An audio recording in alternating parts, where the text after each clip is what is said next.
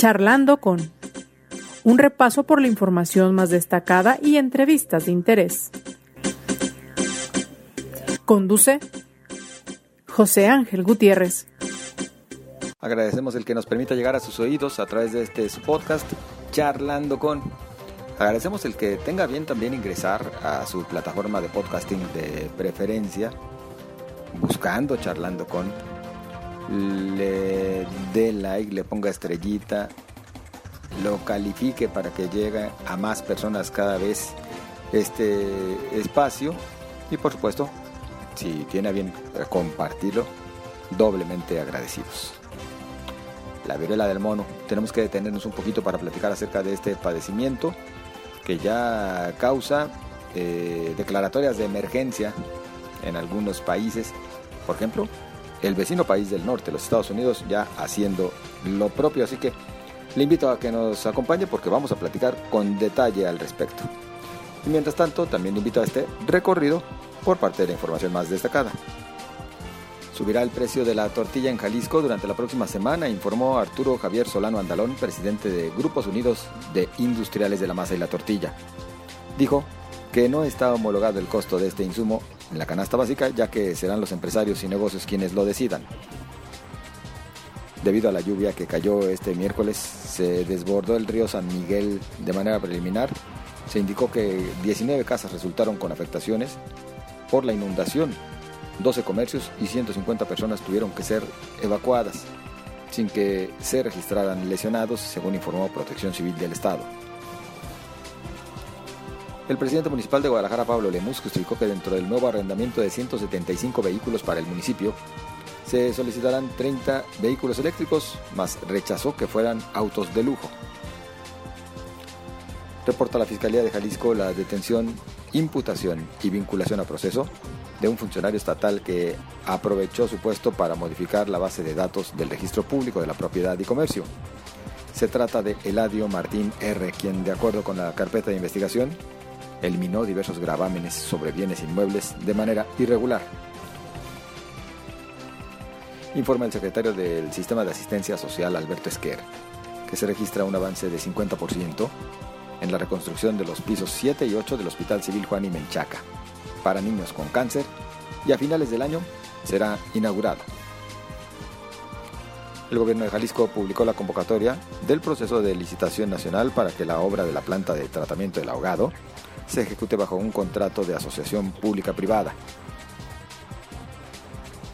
La tormenta de ayer, aunada a las fuertes descargas eléctricas, provocaron que el radar Doppler de la Universidad de Guadalajara registrara fallas técnicas, por lo que de momento ha permanecido fuera de servicio, informó el Instituto de Astronomía de la Universidad de Guadalajara. Recuerde que el radar Doppler es el que detecta con anticipación las precipitaciones pluviales en la zona metropolitana. Tras permanecer desaparecido por un par de días, la noche del miércoles se reportó la localización con vida de José López Robles, integrante de la comunidad birrárica y padre del menor Yuawi, quien se hizo célebre por participar en la mediodía institucional del Partido Movimiento Ciudadano. En la información nacional, el presidente Andrés Manuel López Obrador ofreció detalles del rescate de los mineros que quedaron atrapados en una mina de carbón ubicada en Sabinas, Coahuila. Tras un derrumbe, en donde se realizaban actividades de excavación, señaló que en el lugar se encuentran autoridades de protección civil y la Sedena para apoyar en los trabajos. Es tan solo parte de la información más destacada. A usted le invito que me acompañe a lo siguiente. Pues el mundo se mantiene en alerta ahora por cuestiones sanitarias relacionadas con la viruela del mono. De hecho, justo este día que estamos platicando con usted, Estados Unidos anunció que declarará el estado de emergencia en todo el país por causa de este padecimiento, la viruela del mono y ante el aumento de contagios de la enfermedad. Es una declaratoria de emergencia que llega cuando el país contabiliza más de 5.800 contagios, siendo solamente Montana y Wyoming los únicos estados que no presentan casos de la enfermedad. Queremos platicar al respecto y sobre todo hablar de cuáles son las expectativas de que al final sí se termine convirtiendo pues ya en una pandemia y de cómo habría de reaccionar también México ante estas circunstancias. al doctor José Ángel Regla Nava, virólogo, investigador de virus emergentes y reemergentes. ¿Qué tal, doctor? Qué gusto saludarle como siempre. Hola, José Ángel, mucho gusto. Eh, saludos a todos historia. Pues a ver, doctor, ya algunas naciones con estas declaratorias de emergencia. En días pasados también Perú hablaba de inclusive un deceso por causa de la viruela del mono. En México siguen también aumentando los contagios, siendo eh, la Ciudad de México y Jalisco los que tienen el mayor número de casos. ¿Qué podemos esperar con respecto a este mal? Sí, realmente desde el primer este, contagio que se dio en mayo en, en Londres, ha estado aumentando casi de forma exponencial, forma al doble, cada 15 días. Actualmente, como tú bien lo mencionaste, José Ángel, llevamos 26.864 casos a nivel mundial, acorde a la CDC, al Centro de Enfermedades Infecciosas de Estados Unidos, y está, más, está reportado en más de 345 localidades. Aquí lo importante es mencionar que son localidades que no presentaban casos con anterioridad, es decir, esta enfermedad, como ya se ha descrito anteriormente, no es una enfermedad nueva, sabíamos que se tiene varios casos, sobre todo en el continente africano. Aquí lo importante o lo relevante es que está ya en sitios donde no se presentaban anteriormente, como son la Unión Europea, Asia o inclusive América, incluyendo nuestro país. ¿no? Actualmente México ha reportado a fecha de hoy 91 casos.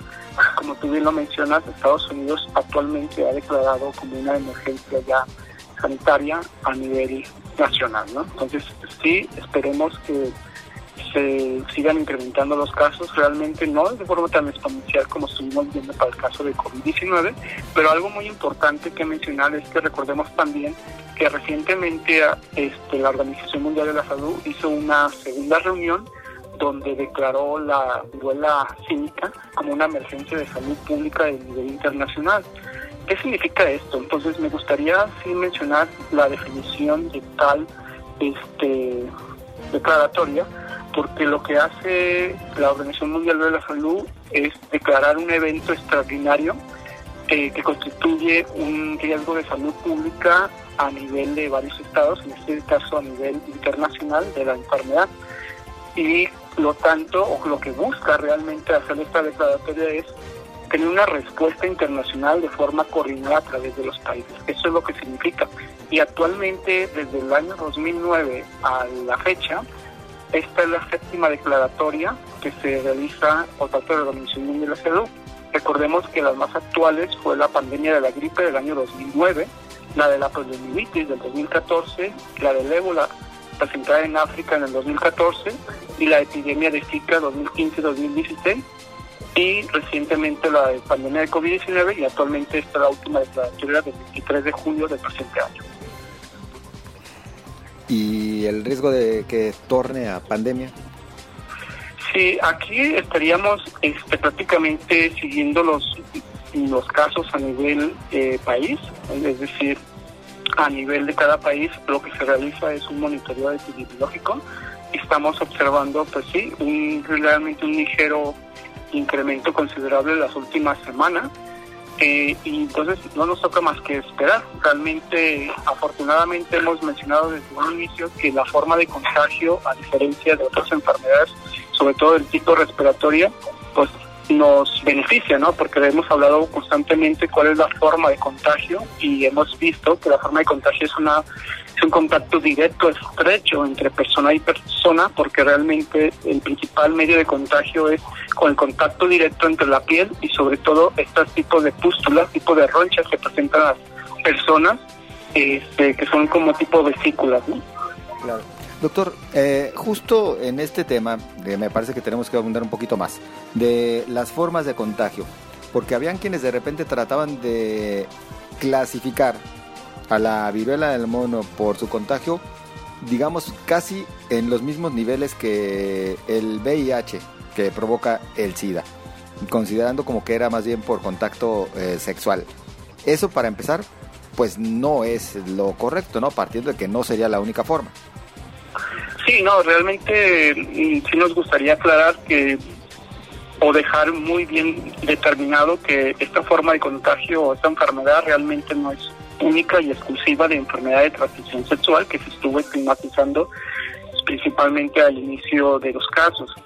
Eh, sí, sí que sé que se ha visto una pequeña relación o un pequeño mayor riesgo de contraer la enfermedad en personas que tienen sexo de la misma persona, es decir, me explico, de la comunidad gay, es decir, entre hombre y hombre. Pero finalmente no es la única forma de contagio y tanto es así como hay varias formas de, transmisión. Por ejemplo, puede ser a través de una picadura o un arañazo o una mordedura de animales este, contagiados. También puede ser la, la transmisión de persona a persona, como hemos dicho, un contacto estrecho con fluidos corporales, por ejemplo, material lesionado o secreciones respiratorias, lo que conocíamos anteriormente o seguimos conociendo con el caso de COVID-19, típicas gotículas respiratorias.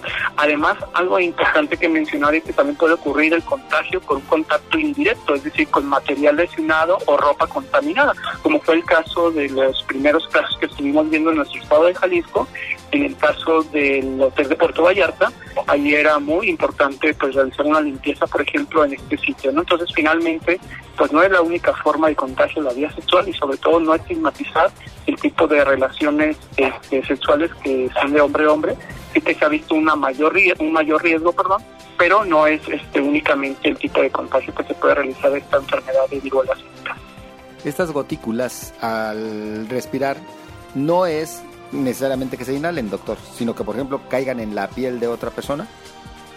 Puede que caigan en la piel, sí caen en la piel, pero no es que desde la piel se absorba o que la, la piel lo absorba y ya te contagies, no. Simplemente es, si tú entras en contacto con esa, esas gotículas, digamos que está en la piel, y tú entras en contacto con otra piel y piel, y finalmente te llevas a quizás a, a la vía respiratoria, en este caso lo que es las extremidades nasales o la que es este la boca, digamos, o lo que son los ojos, podría ser una posible vía de contagio, pero no es un contagio como es el COVID-19, que la principal diferencia son eh, no se transmite de momento o no hay reportes que evidencien una forma de enfermedad de vía de aerosoles.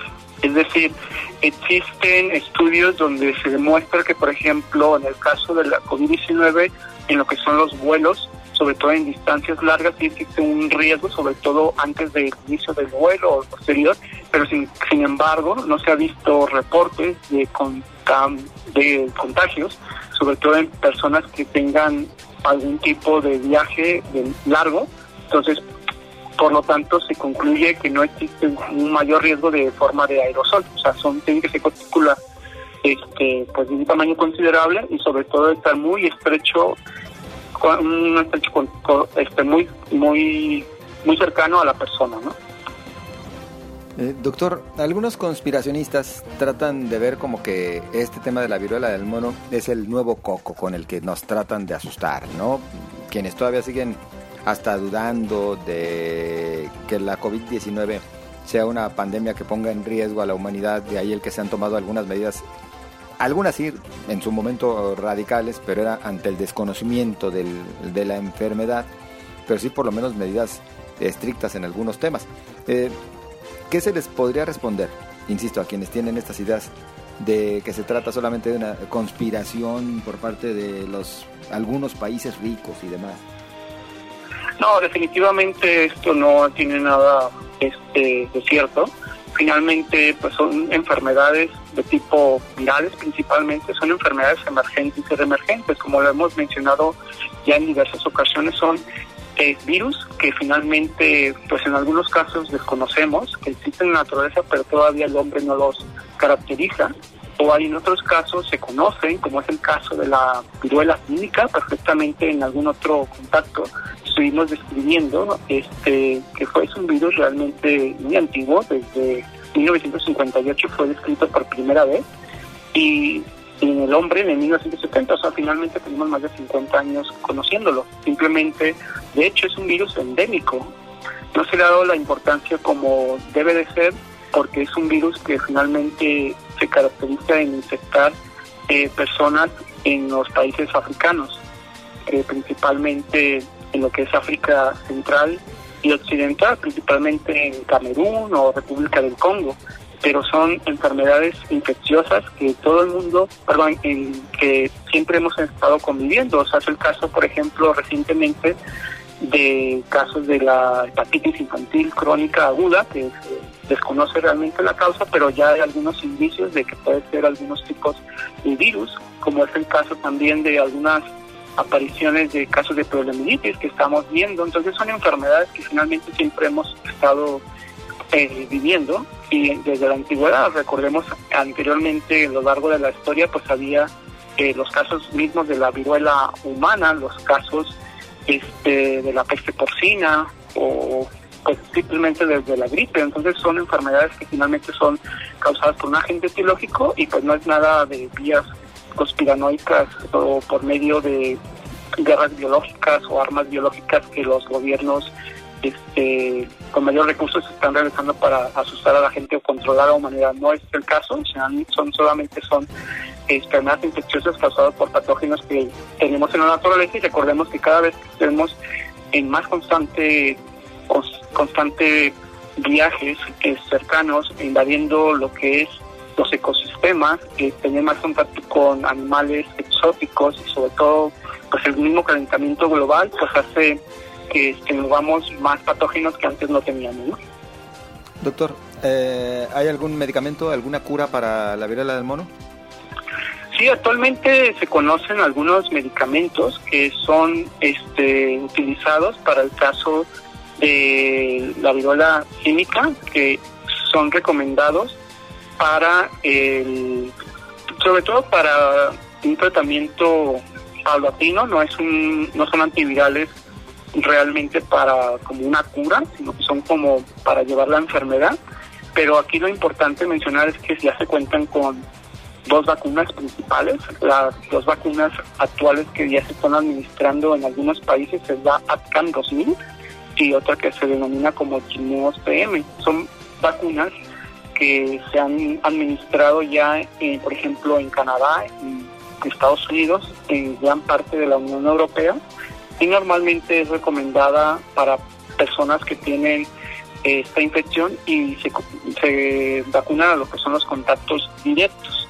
Entonces, esto es muy importante mencionar que actualmente no es recomendada la vacunación de forma generalizada a público en general, sino que esto es valorada dependiendo de los casos que se encuentran en cada país. Recordemos que no son los mismos casos que se presentan, por ejemplo, actualmente en Estados Unidos, España o Portugal, en el caso de México. Tenemos aproximadamente más de 130 millones de habitantes en nuestro país y a la fecha pues tenemos 91 casos. Entonces se tendría que valorar conforme vaya avanzando la, digamos, los contagios y valorar si se tiene que comprar alguna cantidad de lotes eh, de estas vacunas para empezar a vacunar a los casos que fueran positivos. De momento entonces diríamos que al menos en el corto plazo descartada una vacunación masiva contra la viruela del mono. Sí, efectivamente, al menos en nuestro país de momento está descartada, había que valorarse conforme va avanzando. Aquí lo importante es llevar un monitoreo, es decir, el, el oportuno diagnóstico. Se cuenta con el diagnóstico de PCR, que es una prueba de molecular que lo que detecta es una proteína viral específica para este tipo de virus de la viruela cínica, al igual que existen pruebas de PCR para detectar COVID-19, que ya la población está más familiarizada.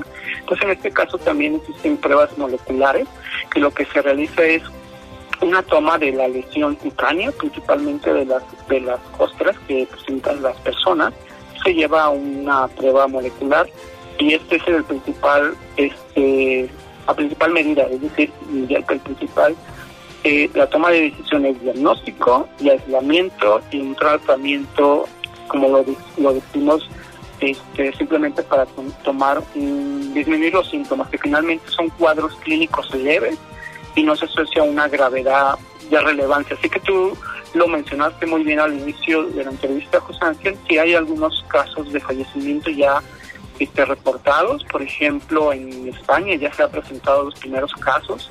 También lo mencionaste este, en Brasil, por ejemplo. Entonces, pero finalmente la tasa de mortalidad es muy baja. Se habla en forma generalizada del menos del 1% de fatalidad. Entonces, esto es muy importante que mencionar. Y otra, cosa, otra cosa muy importante es que recordemos que las personas que son nacidas de hace 40 o 50 años, pues tienen la vacuna contra la viruela humana y que esta protege en el 85% de los casos para la viruela sísmica. Por lo menos también esa es otra gran ventaja, que hay por lo menos una parte de la población eh, sí cubierta eh, ante este padecimiento. Doctor, el, para concluir, el consejo práctico para evitar al máximo los contagios de la viruela del mono. Sí, finalmente la prevención. ¿Cómo podemos prevenirlo? Pues ya lo hemos mencionado, ¿cuáles son las principales vías de contagio? Pues son los animales, en este caso, por ejemplo, exóticos. Entonces, dentro de las medidas de prevención es evitar el contacto con animales que puedan albergar el virus. Otro es evitar el contacto con material o ropa de cama que hayan estado en contacto con un animal o persona enfermada, enferma o positiva.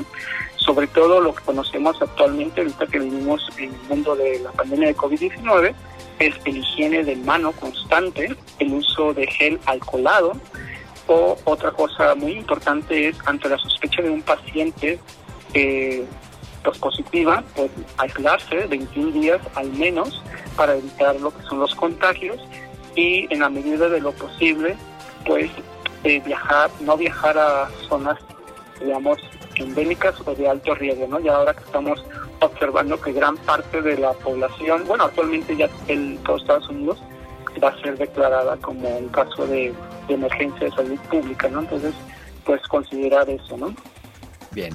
Pues doctor, como siempre, agradecidos y en contacto, doctor José Ángel Regla Nava.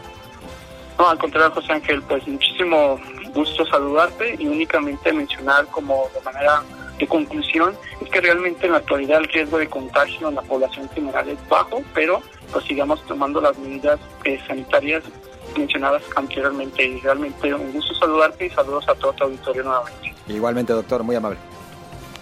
Es José Ángel Regla Nava, virólogo, investigador de virus emergentes y reemergentes y miembro, por supuesto, del Sistema Nacional de Investigadores. Ya escuchó usted, bueno, los riesgos, digamos, están medidos, están calculados, de cualquier manera la prevención nunca sale sobrando.